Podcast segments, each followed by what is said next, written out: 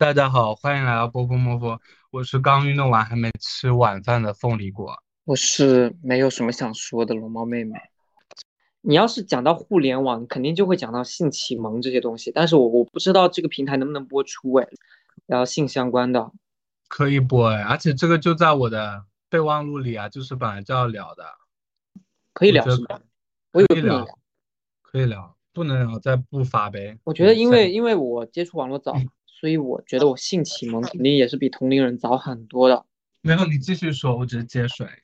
当然，我们这边要先定义性启蒙性启蒙就是性教育相关的知识啊，那那那那那种野生的算性启蒙吗？那个当然也算啊，那也是性教育啊，视频啊，什么照片、野生嗯的故事。你嗯你先说，我等下再讲我的。首先，我们那个年代，我我觉得你可能是你没有经历过的，就是这就不得不聊到一个神器，叫做快播了。我哦不知道你知道快播？我知道当时很多人在上面看 AV，这个就被禁掉了。后来 A V 这个词确定能出现在小宇宙吗？可以，因为我在很多播客都听到过这个词，还能作为标题。它不，我跟你讲，它不仅仅是 A V，它是可以搜到任何你想要看的东西。很多院线正在上映的电影，第一天上映了，你就立刻可以搜到资源。枪版的吗？还是对，枪版，哦枪版，我觉得很厉嗯害。我知道，你继续说性启蒙。我感觉这个互联网播放视频又是一大块内容。对，我早年用快播用的很多。我看一下快播是什么时候倒的啊，我我我不记得快播是什么时候倒的了。反正那那段时间我也用了很多快播。我第一次看到相关的东西，AV 有关的，应该是我之前可能有，我不知道有没有讲过。没没讲过，当然。呃，那个就是我，我记得我那时候应该三四年级还是四五年级的时候，反正就是我热衷于去电子室的时候，就有一个，我不是说了电子室里面是网吧吗？等一下，我手机要没电了，我要去拿个电宝。你说吧，刚才在聊什么来着？快播哦 AV，当时我就不是说了吗？这里面是网吧，然后我就经常因为呃没有钱嘛，网吧比较贵，我就在那里看别人玩。那个时候对，有一个人有一天做了一件特别奇怪的事情，他越是奇怪，我越是要看他。他他打开了快播，啊，搜索进了一个网网页，首先他进了一个网页，映入眼帘的就是你知道当时的那些就是一个网页选片的，每个片子都有一个呃封面，那些封面都是非常露骨的。选了一部快播，就会自动接收到它那个东西，就会开始播放。他就把那个快播缩小到非常非常小，在那个左下角，然后在那边看。对，那那应该是我印象里第一次看。一，那他他那个小窗口之外有东西在弄吗？有啊，在玩 Q 飞车吧，好像还是在玩地下城啊，忘记了。啊，好，家伙啊，然后 就他就是 好离谱他，因为我我看不懂他在干什么嘛，当时我对那些东西是什么我也不是特别了解，所以就是越是不了解，就是越是要看他在干什么。刚才讲哪？小呃，对。窗口放 AV，对对对对对，我不知道你们你们中的同学有没有胆子胆子特别大，大到我想起来游戏有一个事情我还没聊完，我不知道你当时有没有玩过 QQ 空间里有一种在藏在日志里的游戏，就是那种比如说呃走到第三关的时候会突然出现一只鬼这样子，什么东西啊？没玩过，就玩着玩着会突然弹出一只鬼来吓你。玩什么？游戏，比如说走迷宫，比如说走迷宫，我印象最深的就是那个走迷宫的游戏。我没玩过。它它是这样子的，它是走迷宫，前两关都很简单，第三关突然变变难，你一旦走错了，就会突然出现一只鬼，吓死，把你吓死。当时还有很多类似的游戏，还有什么找不同，你找着找着找着，突然一只鬼弹出来吓死你。好好，再聊回来，对，呃，QQ 空间呃的前面是那个对 AV 的话题，又可以聊回到那个电脑课。我不知道你们的同学有没有那么胆大，当时我们班有几个男生胆子特别大，他们在那个电脑课上登黄色网站，小学的时候，对，超级牛逼，我觉得他们就是。疯子一样，我觉得他们好可怕。就当时大家都不懂的时候，他在他们在那个上登黄色网站，我也不知道他们哪来的网址，但他们就是有。你我有个类似的，但时间段不一样，是高中的时候，有一次校外补课，有嗯人带手机在手机上放 AV，还哦给后排的人看，那是不是也很夸张？夸张夸张。但是但是高中这个事情，这件事情就听起来就会有点往猥琐的方向走了。那你觉得小学只是单纯？小学就是大家都还不懂，发生这样的行为很很合理。有没有知道我们当时五六年级的时候有个非常有名的一张动态图片，叫做《雨后小故事》。我知道，超级有名，家家户户都知道的感觉。是我的，我不知道怎么描述，反正就，但是我没我没有看过那个动图，我是听别人讲的，就是好吧，五六年级在宿舍的时候听别人讲。而且我还看过很多不同，呃，还还看过不一样的版本。然后我还看过家教小故事。天呐，那个是最早的黄文。对对对。哦，小学生版，因为感觉除了小学生，应该不会有人感兴趣看那个。对对对。但是雨后小故事之前，我应该已经看过看过一些了。因为我对雨后小故事的印象，我看到雨后小故事，我并不惊讶。我我我记得我的心情是。我不惊讶的话，我应该是已经看过一些东西了，我才会不惊讶。我不太记得了，没啥印象，我只知道我听过这个。初中的话，确实看的应该还算是看的比较多了。对，所以我觉得是，可也是因为我小学、初中看了看了比较多了，导致我高中和大学已经对看片这件事情也并没有很大的 欲望。普通的粗制滥造的，已经一点都吸引不到我。我觉得好无聊的片，会有这种感觉。真的？那我分享我的吧。我觉得我第一次看应该，反正我有印象，主动看应该是初中的时候，但具体细节我已经不太记得了，因为我没有手机嘛，所以在学校是不可能看的，只有周末回家可能会看。我们要展开这个类型讨论吗？片子的类型吗？对啊。类型是哪些类型啊？就是国家，然后剧情。那我那我 OK 啊，OK。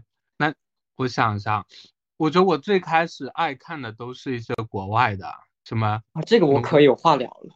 就是什么挪挪威、捷克的，巴拉巴拉的，而且还是有一点制作水准的那种，一看都是专专门的 AV 公司拍的那种。哦，我的启蒙还不止这些，我以前知道，我我我。我我家里有黄碟，对，然后呢就会在家里看黄碟。黄碟基本上，我记得我记得早年真的因为监管的问题啊，好像我家我我印象里我我已经记混了，但是我总觉得好像有卖这种黄碟的。我记得我当时我家楼下就是影像店，影像店这个概念已经很早很早的消失这个世界里了。但是当时我我那个影像店。我忘记那家影像店有没有卖黄碟了，但是我记得我去买过那些蓝猫、淘气三千问啊那些什么的。我记得当时会有一些车子上面摆满了那种车卖车载 CD 的那些东西光碟，然后他就会在光碟与光碟之间掺杂一一张黄碟，可能会这样子。他们也知道那个东西不能明面上卖，但他可能会藏在里面，就会有人过来买啊。可能好像有这样的记忆啊，我也不记不太清楚了。对我小时候还没电脑的时候呢，我是通过黄黄碟，我有看过，看过那个黄碟呢，里面全都是呃日本的吧，好像就我当时的印象就是满满的马赛克。我记得后来我有了电脑之后呢，我你有没有玩过论坛？就是那种论坛制的黄色网站，我最喜欢的就是这种，因为它它很真实，它有人在里面交流，然后大家会分享，而且质量都不错，因为是大家分享的嘛。是分享故事吗？还是什么？不是啊，分享分享故事的也有，分享自己认为好的片子，这些都有。对，论坛有题目吗？我已经不记得了，因为消失了，所以我特别难过。我有段时间，哈哈因为因为那个论坛对我来说不只是为了获得那个性方面的东西，有你你你你获得的是真实，你懂吗？我懂，那种感觉对我来说更重要。然后你知道吗？那个时候好像是那几年吧，开始打压这些东西了。那个时候是几年级？六年级，初一，五年级，五六年级。OK，网站就被打压嘛，然后他就经常换网址，换网址呢，我就不知道怎么搜，我就必须得在百度搜到他。当时百度还能搜到，百度我我我好多次这样重新找，又找到了他。可是后来有一次，我就再也找不到他了，我就很难过。我也觉得好像从来没有从，他就好像从此消失了一样，这种感觉。对，好丰富啊，你的世界。对，然后后来延续到初中吧，我很长一段时间我看的应该都是日本的。对，然后那个时候就，等一下，但是我其实特别不喜欢日本，因为他们我非常不喜欢。他们都先听我讲完。那你为什么一直看？不不不不不，我我说错了，我我我觉得我应该是一直有一个审美的变化在的。我一开始看到的肯定是大部分人应该一开始看到的都是日本，就因为他们产业太大了。我看到日本之后呢，后来我知道有国产和欧美，我后来就是会想看一些国产，但是我我有段时间我突然说，我觉得国产它好粗制滥造啊，我放有剧情，开始希望它不是只有。只有做的部分，就我不想要看做的部分，我喜我喜欢看有前戏、有剧情这种差不多。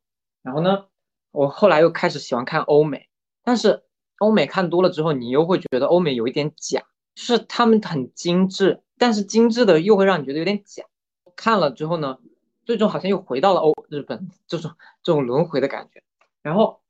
我记得初中那段时间看很多都是女优导向型的，你你你你会知道一个很有名的女优，你就会去搜他的片子。OK，但我不会，我好像没有特别的导向，我但是我主要看都是欧美的为主。嗯，你继续说。反正很多啊，反正我我我看过黄色网站的，看过黄色论坛的，我感觉获获得的东西很多，获得片的方式那时候很多吧，还有迅雷。还有贴吧，贴吧，贴吧，微博也会有很多人发。然后后来，后来有很长一段时间，我都，我又我又要追求有字幕。对，反正就是口味是一不断的在变化的。我讲到了你刚才说的那个痛点和需求，我也有，就是想要追求更加真实而且有剧情的。对，所以，所以我当时解决方案就是找一些尺度大的电影。有性爱情节的一些电影比较多的，对对对对对对，我记得我当时看过一部有性爱情节电影，叫做《性爱巴士》，我也看过，哈哈哈哈我去搜一下，好像当时对，当时我好像有集中看过类似，都是这种专业制作的电影。对，我记得我当时我还在快播上看看一个吉尼斯的记录，就是同时让多少个男人是一个女生在破一个世界纪录。多少个？我忘记了，几百个吧。就他们排着队的要那个。是有视频的吗？对，纪录片一样的。天哪，好厉害！对，很疯狂。我记得我初中有一段时间，我会把我喜欢的片子，我觉得特别精美的留下来。后来，后来有一次一次性都删掉了。为啥啊？因为那个时候就会对自己道德压迫，就会觉得为什么要看这些东西，可能会有惭愧感。等一下，你你有被别人发现过吗？没有吧，没有。OK，那你这道德感是从哪来的？哦，你讲到这道德感，好学生的道德感，觉得好学生不应该看黄片。有一个很有名的百度贴吧叫什么“戒色吧”？戒色吧，我知道。哇，他们称超超级疯狂的，就类似这种，我没有深入了解，但我知道有类似的东西，很很有，很像个宗教一样。我记得我当时。你知道《失乐园》这个电影吧？知道，赵奕欢演的那个是不是？不是，它是一本日本。首先，它是哦，赵一欢演那个是青春期。对不起，《失乐园》是最开始是一个很有名的日本的一部小说。我觉得这个是我印象很深刻的情节。我不记得《失乐园》是什么，我不知道是什么。呃，大概就是是哦，他作作者叫渡边淳一，我好像有有听过，很有名。它的情节是这样的，是一本讲婚外恋的情爱小说，一个男主人公他他有外遇，跟小三偷情，具体情节我不记得了，我只知道这个结尾特别震惊我当时，就是他们两个在最后决定自杀，因为发现既不能离婚来跟小三在一起，这样承受道德压力，又不能回到原本的声音那枯燥的婚姻生活，然后最后他们就决定。他们疯狂做爱，然后吃安眠药自杀。在在做爱的过程中，两个人那个毒性发作，紧紧的抱在一起，最后被警察发现。就震惊到我当时这个小说的结局。嗯，当然我当时看的就比较浅，当时就是，而且你知道吗？当时这个书还是是会有那种书商出版社来教室里发那个单子让你买有优惠嘛。然后这个是里面的书，好像听到过这个是有很多性爱情节，然后我就买来看了。你们除了影像还有小说，文字也是一比较。小说我有一段时间也是疯狂的爱看小说我，看的也是比较早的，以至于早年的小说，我不知道现在小说是不是还这样。早年的小说都很露骨的，他们就会用很很有趣的描述去形容生殖器，比如能讲吗？可以讲啊，你先讲嘛，到时候不行再剪掉啊。比如说什么大肉这样子，哦，这个比较经典了。对啊，就现在还这样吗？我想说，因为我很久，我太久没有看过黄色小说了。我也是，那我就不知道了。但是这些是不是都像网络小说啊？对，而且你知道吗？很搞笑，因为那些网站，我不知道怎么会屏蔽还是怎么样，就会就会屏蔽这些关键词，然后你就会。大大帮三个字可能就会变成大猩猩这样子，OK，低调。所以又能聊到性羞耻这件事情了。我觉得我还好，我整体性羞耻是比较少的。什么是性羞耻？你定义一下。第一个就是不太勇于谈性。那我觉得，那我觉得我刚才说的那种应该是属于性羞耻的一种，装纯。对啊，那个肯定是啊，装作不知道，这肯定是性羞耻。第二个就是呃，在探索的时候有。比较强的，叫什么？羞耻感和厌自我厌恶的感觉。我会的，我初中的时候是会的，我不太记得了，肯定会有那种嗯，有点隐晦想要偷偷干的。我觉得这也是只是程度比较轻而已，我觉得还是很合理的，因为我们整个环境就是比较性压抑的嘛。我想起来，就是我听过，就是小学的时候会有人邀请同学到家里看黄片，嗯。但我没有去过啊，我只是听说。我有去过，所以是什么样的情节？你说说看。初中的时候啊，但具体的我已经不记得了，只是就就是发生了，我都忘了这个局是谁组的，反正肯定不是我。啊，四个人吧，这么多，我忘了是为什么组的，我也忘了是谁打开的，反正肯定也不是我，因为我是我是那个装纯那一挂的，然后。我就是我也想不起来说那个事情那那个过程是怎么发生的，怎么打开电脑，怎么播放这些我都具体的已经忘记了。我就是觉得很荒谬，发生这件事情，现在想想觉得很荒谬，是因为我忘记了细节，所以我根本不知道这些事情是怎么发生的。就是以我现在认知，我很难想象这件事情是怎么发生的。就是是哪一个人有这样的强大的心理素质去约了这帮人，这帮人呢还都答应了。到了那天，那个气氛会不会很尴尬？谁来去选择片子？谁来去播放这个片子？播放了之后大家怎么办？播放过程中怎么办？播放完了怎么办？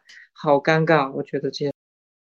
我觉得当时肯定除了本身，肯定是有一种挑战，挑战规则的，肯定是有一种刺激的。那很多时候我会觉得网络环境更适合我。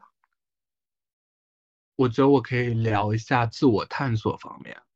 可能在小学五六年级的时候，开始性发育的时候，就会开始注意，比如注意上厕所的时候会注意其他同学下面有没有开始长毛啊，然后就会，而且有会有早，还有变声期，会有早和晚嘛。变声期应该就是五五四五四五六年级，有的会早一点的，晚一点。我觉得那个应该是最开始的。从自己生命体验出发的探索，我就应该是会问同学，你就是你你你下面什么时候开始长长毛？类似这种。我的妈呀！我当时会，就是很，我觉得当时就是很单纯的一个探索。那个同学也是比较坦诚自然的讲。我懂了。懂什么？我觉得是因为我早，我觉得性你你有没有觉得性羞耻也是一个？晚的概念，你得懂事儿了，你才性羞耻。那肯定啊，对，所以所以我说我我我我早我性就是精神方面早熟比较早嘛，所以我五六年级的时候我就问不出这样的问题了。是因为你早就知道了？不是，是因为早就知道什么？就知道性发育会发生什么？对啊，一方面是这个，另一方面是我觉得这是别人的隐私，我不好意思问。我还不知道我那个时候我很单纯。OK，我就会出问，而且那个嗯时候，我我记得一一个印象比较深，应该是初一的时，忘了应该是初一吧。那时候开始发育，手臂上会开始长毛，会会有，最开始好像会有点羞耻，夏天的时候不好意思穿短袖，现在回想真的很奇怪。我没有这些时刻。OK，我讲完了。我记得就是六年级的时候，这是我在备忘录写的。班里会组织针对女生的性教育科普，当时就也会跟你类似的想法，为什么只有女生能去？但是我没有去看啊。那个时候的我估计也不敢吧。你不是去看了吗？那是我高中的时候。高中啊，OK。讲到性羞耻，就是嗯，比如啊，比如我第一次听“大姨妈”这个词，我是完全不知道什么意思的。应该是小学，就是去做广播体操的时候，他们就会提到这个词，就是说为什么他我今天不能运动？我说为什么？他说因为我大姨妈来了。